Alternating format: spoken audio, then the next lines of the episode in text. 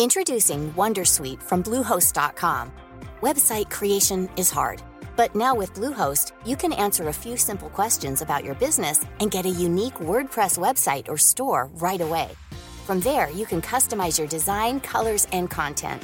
And Bluehost automatically helps you get found in search engines like Google and Bing. From step-by-step guidance to suggested plugins, Bluehost makes WordPress wonderful for everyone. Go to bluehost.com/wondersuite. The Coffee on the Road 51. A estas alturas ya debes saberlo. Instagram decidió que esa prueba que iniciara en seis países se expandiera a distintas partes del mundo y a distintos sectores de sus usuarios. No por fuerza estando en México te va a tocar ser parte de este experimento, pero es muy posible que sí. ¿Y en qué consiste esta prueba que está haciendo Instagram? En ocultar los likes y en ocultar el número total de reproducciones de las cuentas a las que sigues o de las que ves contenido. El creador de contenido en una cuenta particular sí que puede seguir accediendo a esa información, es decir, al total de likes y al número de reproducciones, pero no puede ver los números de terceros. ¿Cuál es la intención? Contribuir a que exista un ecosistema más sano para el usuario, que el usuario no se sienta obligado a replicar lo que otros usuarios hacen. En términos de medios de comunicación podríamos decir lo mismo, que los medios de comunicación no se sientan forzados a estar replicando lo que otros medios hacen, en particular cuando ven que dan buenos resultados, sino a que en verdad se comprometan con el contenido que ellos quieren crear, ya sea un usuario o un medio de comunicación, y a que se la jueguen por ese contenido que ellos consideran que vale la pena generar.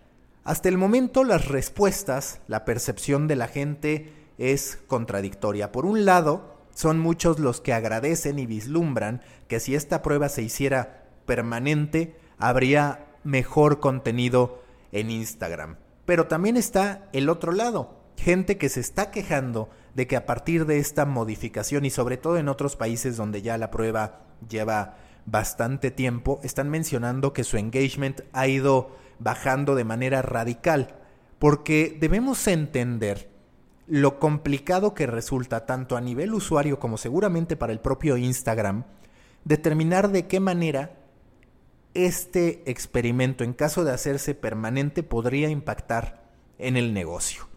El hecho de tener números públicos, por supuesto que ayuda a que más gente quiera estar dando like a tu contenido. Es un efecto cascada, es un efecto de imitación en el que si tú entras y ves un contenido que posiblemente te llamó la atención y ves que tiene cientos de miles de likes o millones de likes, es más factible que termine este usuario dando like que si en cambio no tiene información al respecto. Es cierto que se trata de un gesto más sano en el caso de que no tenga el número, de que no esté sesgado por la opinión de otros, pero también el componente de negocio puede verse afectado para la gente que decide invertir en impulsar su contenido a través de publicidad en Instagram, el resultado al no ser tan público tiene otro tipo de significado. Entendamos sí que las marcas cuentan con plataformas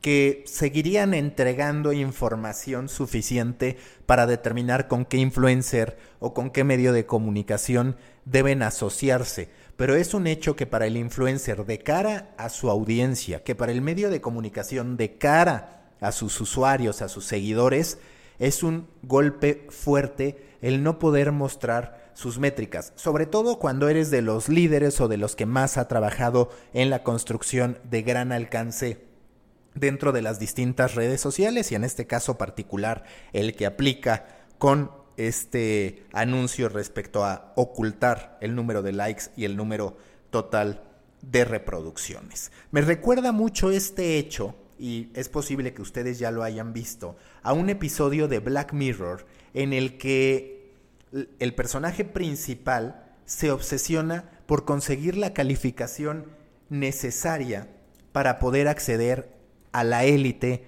de la sociedad. Ese mismo fenómeno que reflejó muy bien Black Mirror en el primer episodio de la tercera temporada es el que detectan las plataformas sociales que está ocurriendo con sus usuarios, es decir, usuarios que pierden incluso horas de sueño, que caen en ansiedad por no estar logrando los resultados necesarios para considerarse influencers o medios de comunicación que son capaces de cualquier cosa con tal de encontrar resultados exitosos, entendiendo por exitosos bajo esta lectura del like, bajo esta lectura del alcance, el que la gente le dé like independientemente de la calidad del mismo.